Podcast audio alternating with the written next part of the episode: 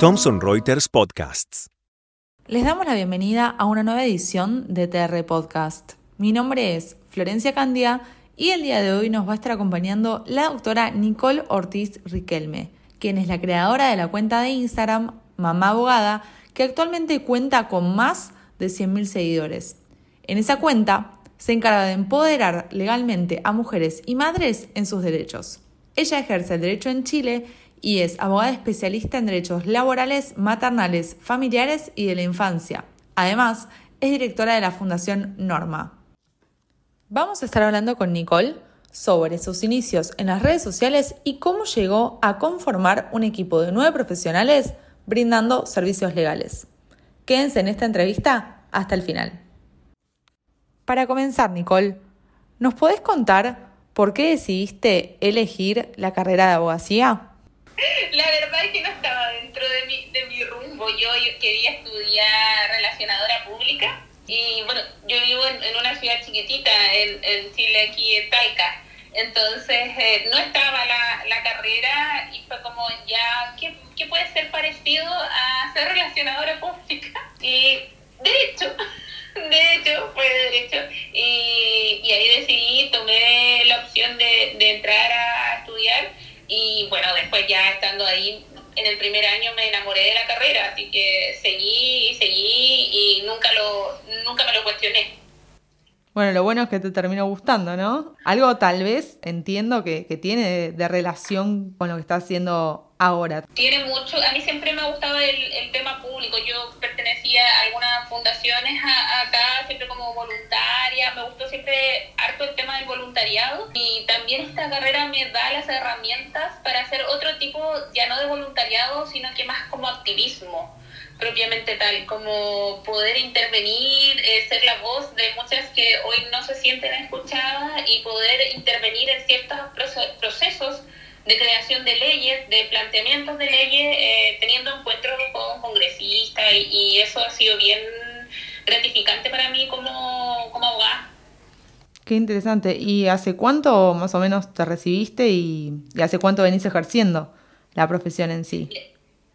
Yo comencé, yo me recibí, yo me titulé, me entregaron el título en el 2017. Terminé la carrera en el 2013 y comencé a trabajar en, como procuradora en estudios jurídicos en el 2011. O sea, desde, desde, 2011 que yo ingresé al mundo legal, trabajando como procuradora en estudios jurídicos, trabajé en tribunales, eh, y después de eso me demoré mucho en dar mi examen de grado, porque como estaba en el ruedo del trabajo, como que me había acostumbrado a eso y después dije, oh, es mi último año, solo tenemos tres años para dar el examen. Entonces, como ya tengo que enfocarme, voy a tomarme seis meses, estos seis meses no los voy a trabajar y voy a estudiar para dar el examen de grado. Di el examen de grado, hice la corporación de asistencia judicial, y también otros seis meses más, y de que te llamen a jurar y todo el cuento eh, terminé recibiendo el título en marzo del 2017. Y, y, desde ahí ya estaba trabajando como abogada sin tener todavía el título en, en, en, otro, en unos proyectos municipales. Eh, y bueno, después ya el, contrato cambió cuando, cuando me entregaron el, título y después ya se, seguí trabajando porque ya venía con harta cancha, o sea, ¿a cuánto? 10 años ya más o menos de, de experiencia en el rubro, con hartos conocidos, en hartos tribunales. Y, y fue como que el trabajar antes de me sirvió mucho para poder hacer muchos contactos y saber cómo funcionaba esta profesión. Sí, y allá, al momento de recibirte, vos me comentabas que había un examen de grado, es, es un examen final que tenés en, en la carrera eh, o que tenés que rendir ante, ante algún tribunal en específico. Nosotros acá terminamos los cinco años, son cinco años de estudios, son cinco años de, de los ramos y posterior a ello nosotros solo somos egresados de derecho, egresados, no tenemos ningún sustento. Y para poder ser licenciados en ciencias jurídicas tenemos que en la misma universidad que estudiamos dar un examen de conocimientos de tres, de tres materias de conocimientos que vimos durante todo el periodo que estudiamos, que es Derecho Civil, Derecho Procesal y una cédula que nosotros podemos elegir cualquier temática. aprobando eso, tú recién te habilitas para poder hacer eh, la, la, práctica profesional, que son eh, acá es obligatoria por seis meses más, y, por, y que dice seis meses, pero al final está como diez meses, porque van y vienen y tienes que entregar causas, tienes que terminar causas. Yo tuve en estos seis meses casi 150 causas. Familia, que fue el, área donde yo hice mi práctica laboral. Y posterior a eso, tú sacas un número para que te puedan llamar, para que te entreguen el título de abogada. Es, es todo un camino. Claro, me imagino. Y bueno, y después de, tanto ejercicio profesional, llegaste a abrir tu, tu, Instagram profesional en Instagram. ¿Cómo, ¿Cómo fue ese camino? ¿Qué te llevó a hacerlo?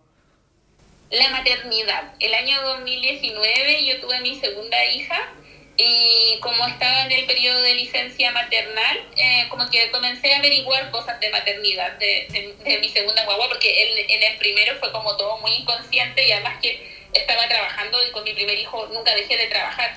No tuve baja por maternidad y seguí trabajando. Entonces, con mi segunda hija dije, no, no voy a repetir la misma historia voy a tomar un descanso y como soy una trabaja, soy trabajólica empedernida, entonces eh, empecé como a revisar Instagram, a llenarme como de información y me voy dando cuenta de que no habían cuentas de abogados que orientaran de manera gratuita a la comunidad, orientaran sobre los derechos, como que hicieran un empoderamiento legal, sino que todos, y con mucho respeto yo siempre lo digo, todos vendían sus servicios solamente, pero nadie te informaba. Entonces yo veía, hoy hay pediatras, hay matronas y hay un sinfín de, un sinfín de, profesiones que te orientan y que claro, también por abajo te venden los servicios, pero te orientan también. Y yo dije, acá está la mía, po. ¿y qué soy yo? A ver, ¿cómo, cómo, cómo elijo este nombre? Y digo, a ver, yo soy abogada y soy mamá. ¿Y a qué me quiero dedicar? A hablarles a otras mamás sobre la maternidad, pero también a hablarles de derecho. Y dije, mamá abogada, ahí está. Y en julio del 2019 eh, llega mamá abogada y bueno, hasta ahora después vino todo esto en Chile, el estallido social, bueno, después la pandemia por COVID. Sí, y además te definís eh, como abogada de mujeres y mamás en sí, más allá de, lo, que, de lo que vos sos, también ese es el, servicio que, que brindás.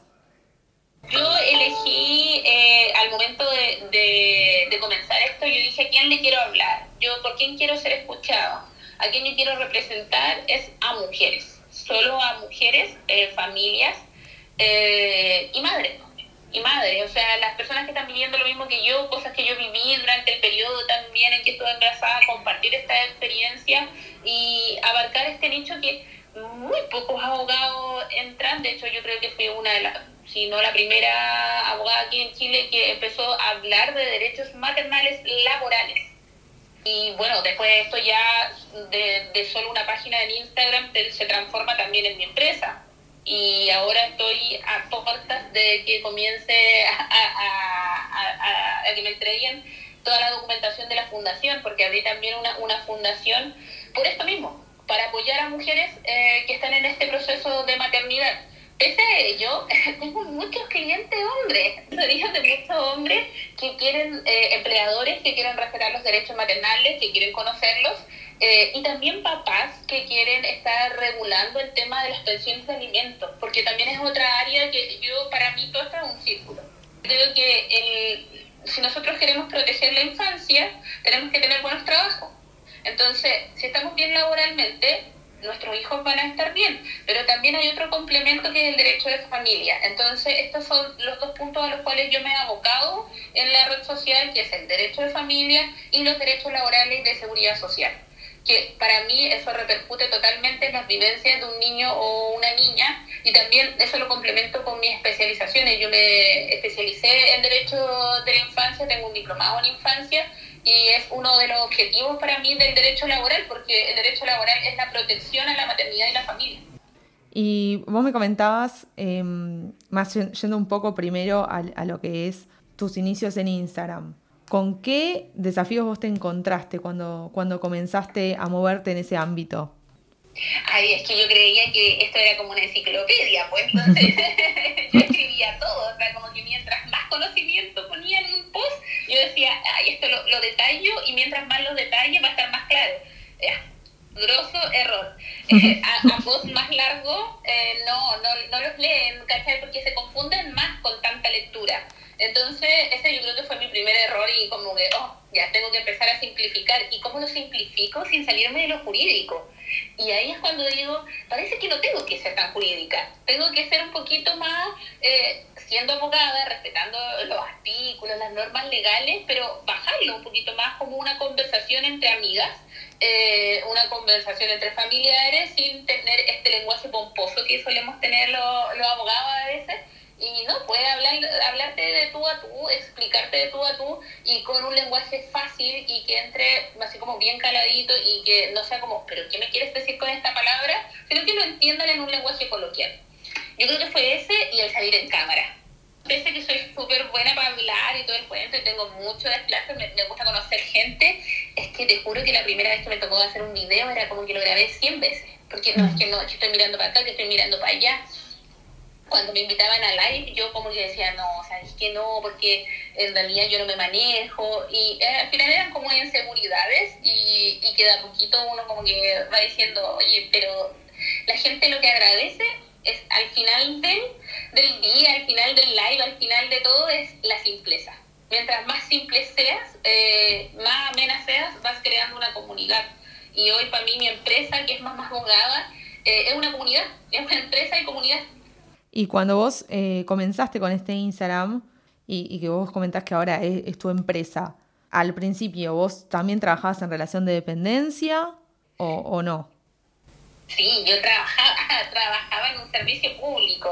Eh, trabajaba como eh, prestadora de servicios en el sector público acá y también, claro, pues estaba esa limitante de que, oye, los colegas vayan a saber o no vayan a saber y, y que tampoco los jefes te vayan a decir nada porque tú estás dando información que es empoderamiento laboral. Entonces había que tener ahí sus su reparos con lo que uno entregaba, sobre todo porque en ese periodo también eh, se vino el estallido social en Chile y que fue, eh, fue un periodo bastante duro, sobre todo para los que trabajábamos en los servicios públicos, con nuestras opiniones políticas, con nuestras opiniones acerca del estallido social, de cómo se encontraba Chile en este periodo. Y, bueno, yo tuve ahí bastantes problemas también porque como todos, difundía mi posición eh, de ese periodo por redes sociales y eso me llevó casi a perder el cargo que eh, tenía en ese momento. ¿Y luego dejaste ese cargo o seguiste? Y, luego, porque me aburrí, yo dije, ya, no, ¿sabes qué? Eh, bueno, aparte de que empecé a sufrir un acoso laboral por parte de una jefatura, eh, por el tema después de la pandemia, se vinieron acá en Chile las leyes de teletrabajo y a mí me, la pusieron bastante difícil porque yo tengo dos hijos pequeños. Sé que es mi responsabilidad, pero cuando tú ves que hay gente que tiene, por ejemplo, habían varias causales de estas leyes y gente que no tenía hijos, pero que tenía papás que eran eh, adultos mayores y que ni siquiera vivían con ellos, pero que igual les daban el chance de estar con teletrabajo y no eran empáticos con la maternidad, porque estábamos en aislamiento, o sea, la gente no podía salir de la casa, yo no tenía nadie que me pudiera venir a ayudar a cuidar a los niños, porque el papá también trabajaba. Eh, entonces era como, por favor, déjame quedarme en la casa. Y cuando ya uno tiene que estar rogando, eh, yo dije, ¿por qué tengo que estar rogando? Y después esta persona se mete como ya en mi vida privada, de cómo yo cuido a mis hijos, cómo mi pareja participa en mi corresponsabilidad. Yo dije, no, ¿sabes qué? No, eh, voy a renunciar y bueno, 15 días tomé la decisión, lo venía pensando desde antes porque fue un tema que dio para largo y presenté la renuncia y dije, no, ya no más trabajo en esto y desde, desde el año 2020 y a, esa independencia total, eh, ¿vos concluís que te ayudó esta exposición en las redes sociales o te permitió obtener más clientes esta, esta exposición justamente? ¿O, ¿O, por ahí hubieses tomado igual esa decisión? Totalmente, yo creo que para mí, uno, si bien uno siempre tiene sus clientes, eh, para mí el tema de la red social fue el, el puntapié inicial para decir, oye, ¿sabes qué? Tú puedes sola y tú puedes seguir haciendo lo que estabas haciendo y complementando con tu trabajo dependiente, pero tomar el tirarte a la piscina y hacerlo independiente. Y tenía buena exposición, entonces tenía estos seguidores. Eh, también comencé a trabajar con una agrupación y esa agrupación también nos, lleva, y hasta el día de hoy lo hacemos, a mantener muchas reuniones con diputados, con senadores, participar en proyectos de ley, ir a exponer al Congreso sobre proyectos de ley, en ayudar en crear iniciativas de ley, y, y eso es como gratificante, y como la gente ve que tú estás como en este mundo, que estás metida en ello, sabes que te, saben que tú te manejas en... Y como te digo, ahora, eh, si bien ahora ya hay un montón de cuentas, han salido muchas mujeres que también se especializan y que también hacen lo mismo que uno y yo lo encuentro fantástico porque mientras más profesionales podamos especializarnos y dar este servicio que es al fin y al cabo un, algo bueno para la comunidad es mucho mejor. Entonces, ahí mi plus yo creo que es que saben que estoy ahí como estoy donde las papas queman. Si va a salir un proyecto de ley, ya lo conversé con el diputado, ya lo conversé con el senador, a lo mejor fue hasta una de las iniciativas que planteamos como agrupación. Eh, y no me quedo, no me quedo ahí como, ah, esta es la información y la saqué de tal parte como una sentencia. No, yo soy busquilla y ando por acá y esto que también uso, uno usa las redes sociales a su favor en ese sentido de demostrar lo que estoy haciendo no es solo que yo estoy al frente de mi computadora, tras de eso hay un montón de trabajo, un montón de reuniones que llevan a que eh, esta red social tenga también una seriedad. ¿Y en qué, en qué proyectos estás participando actualmente? Como parte de la agrupación de maternidad, vida y mujer, nosotras eh, por lo general vemos todo lo que sean proyectos que van enfocados al, al familiar y a lo laboral específicamente en lo laboral. Entonces, hemos sido parte de la mesa técnica de las 40 horas en Chile, que es un proyecto de ley bien grande, en el tema del teletrabajo, en el tema de las extensiones del postnatal, en proyecto de ley que, eh, que, crea derechos maternales para las estudiantes de educación superior y bueno, extensiones del foro maternal hasta los dos años y hay varias, varios proyectos de ley que estamos ahí trabajando. Y en lo personal, mi proyecto propio hoy es mi fundación. Eh, esta fundación que es para mujeres, madres y familias, niñas, eh, para su bienestar, pero integral, no solo jurídico. Acá lo ideal es, poder englobarlo en todo un, eh, en el bienestar integral, desde la salud mental, la salud física y los temas de derecho, asistencia social. Es bien grande, es un proyecto bien grande que tenemos ahí en las manos, con co-creación de mi, de mi hermano y mi pareja. Eh, y es un, es un sueño en realidad para mí. Eso siempre ha sido algo que quise hacer y tuve los mejores aliados que son mi hermano y mi pareja que me ayudaron en esto. Bueno, con toda esta estrategia que vos empezaste a armar de redes sociales, asumo que por lo que contás, un poco fue desde, desde cero en el sentido de que tal vez no tenías un par en, en tu país que lo esté haciendo o al menos con la visión que vos tenías, ¿no? ¿Vos te, llegaste a inspirar en, alguna otra cuenta? Yo me inspiré en una cuenta de un pediatra. Yo siempre lo nombro al pediatra JL. Eh, yo lo vi a él y yo dije, qué lindo lo que él hace. Y me gustó tanto y dije, voy a tomarlo y, lo voy a hacer, pero desde el área del derecho.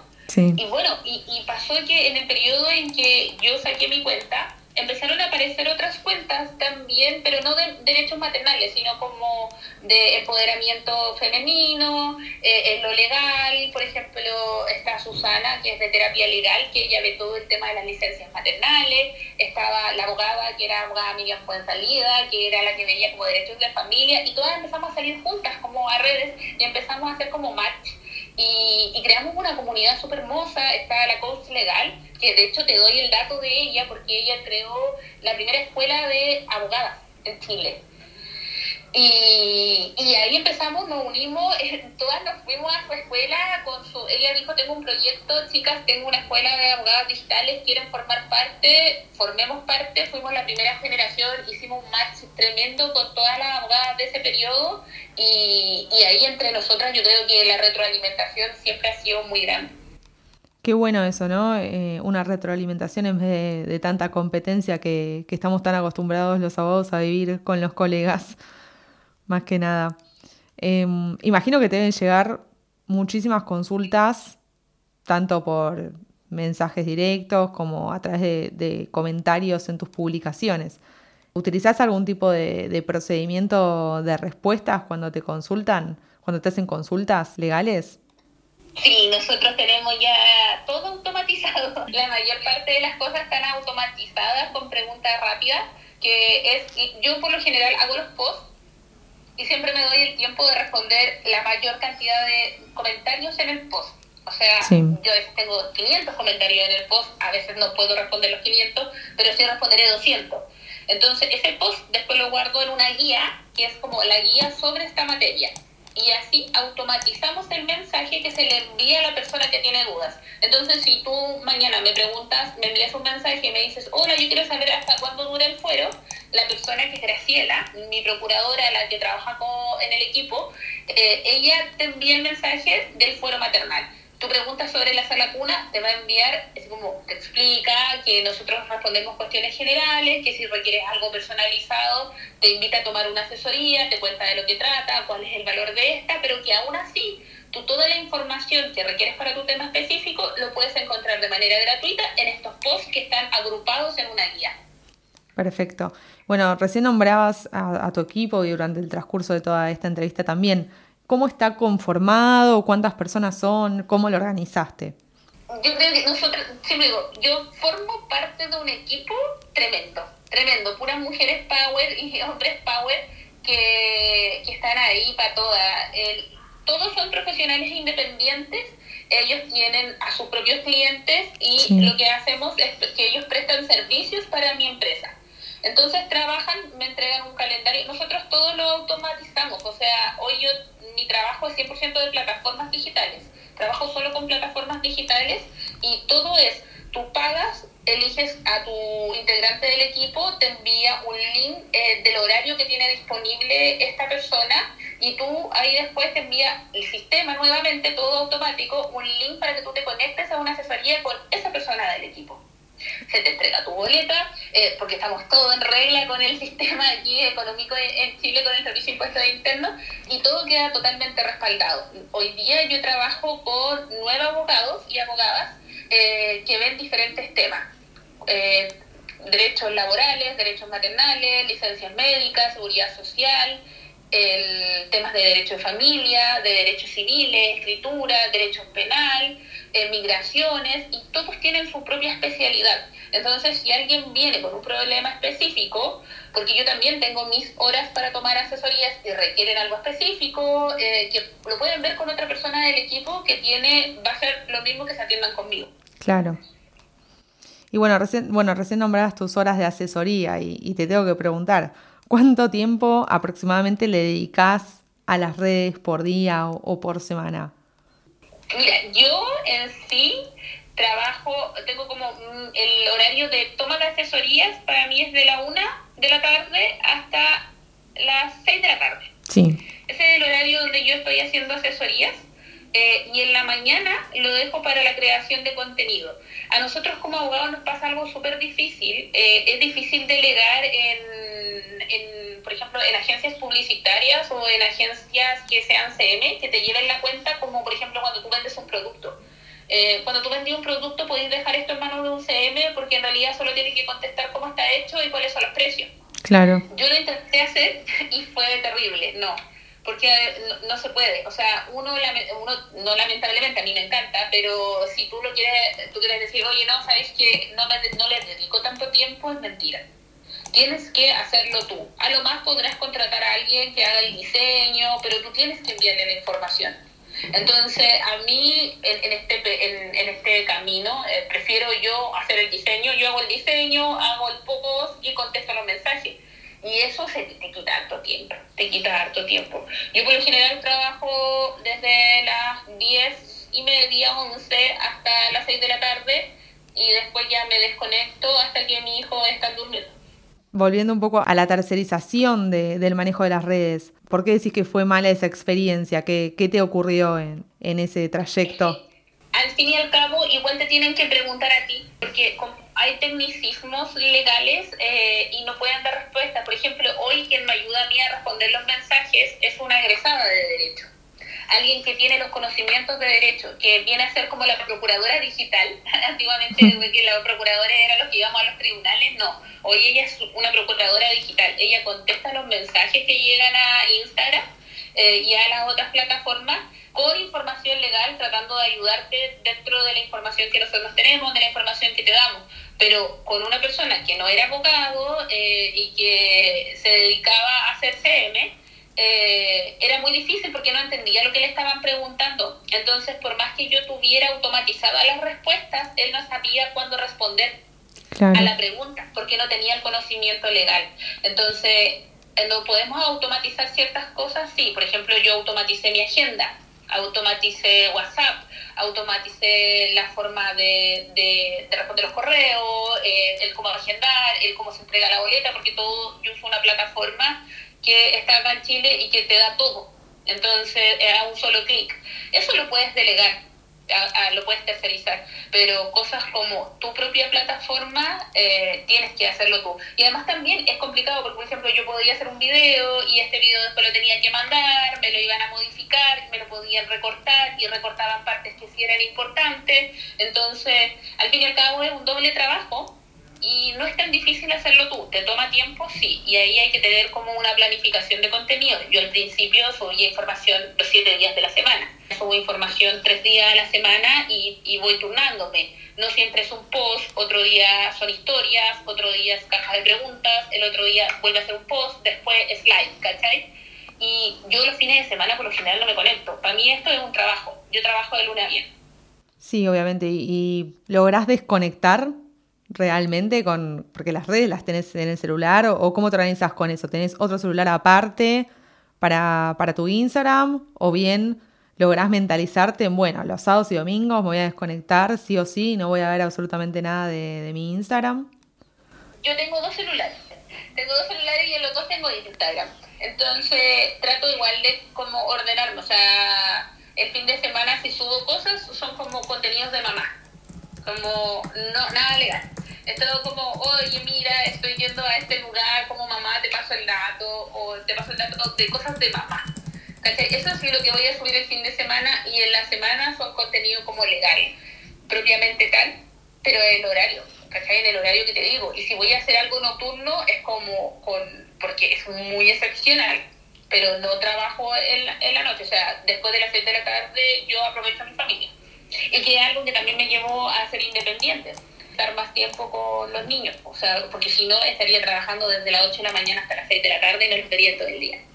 No, me imagino. Y mm, creo que esto no te lo pregunté, pero ¿hace cuánto abriste tu, tu perfil profesional en Instagram? No sé si tenés una cuenta personal, que eso tampoco te lo consulté, de Instagram, en donde por ahí reservas más cuestiones privadas. Tenés una cuenta profesional, ¿hace cuánto que abriste esa cuenta no, la, la mía personal, esa yo solo tengo mis contactos que son como familiares. De hecho, es como que tengo 400, 400 personas en mi, en mi cuenta personal, que es como familia, amigos, gente que me ha conectado la vida. Y en la red social tengo a más de 100.000 seguidores. Entonces, no, yo e, eso sí hago mucho la separación porque respeto también mucho el derecho de mis hijos a no aparecer. Y cuando ellos quieren aparecer en algo, porque esto también te lleva a otras a otras formas de prestación de servicio. O sea, cuando te dicen, oye, pero que tú eres un influencer y claro, hay marcas que te ofrecen, eh, por ejemplo, a mí me han llegado a ofrecer que mis hijos sean modelos de, de alguna agencia o que me envían eh, si quiero hacer como publicidad para ciertos productos, pero hay que mostrar a los niños, ¿cachai? También publicidad que puedo hacer yo, entonces ahí yo igual separo esto, o sea, el trabajo que yo tengo como influenciadora ahora es mío. Y si mis hijos quieren, que les mandaron algo de regalo yo les digo, ustedes quieren aparecer, quieren hacer un video, ellos con su consentimiento, aunque son chiquititos, con el consentimiento del papá también, eh, se los pido, pero no expongo a los chicos a las redes sociales, muy, muy poco. Exacto. Y me quedó preguntarte hace cuánto que habías abierto la cuenta en sí. En, junio del 2019. Les damos las gracias por haberse quedado escuchando esta entrevista. Les comentamos que teníamos muchas más preguntas para hacerle a Nicole, así que posteriormente vamos a estar compartiendo la segunda parte de este podcast. Los invitamos a que nos sigan en nuestras redes sociales oficiales para mantenerse siempre informados. Esta fue una producción de la Dirección de Contenidos de Thomson Reuters La Ley.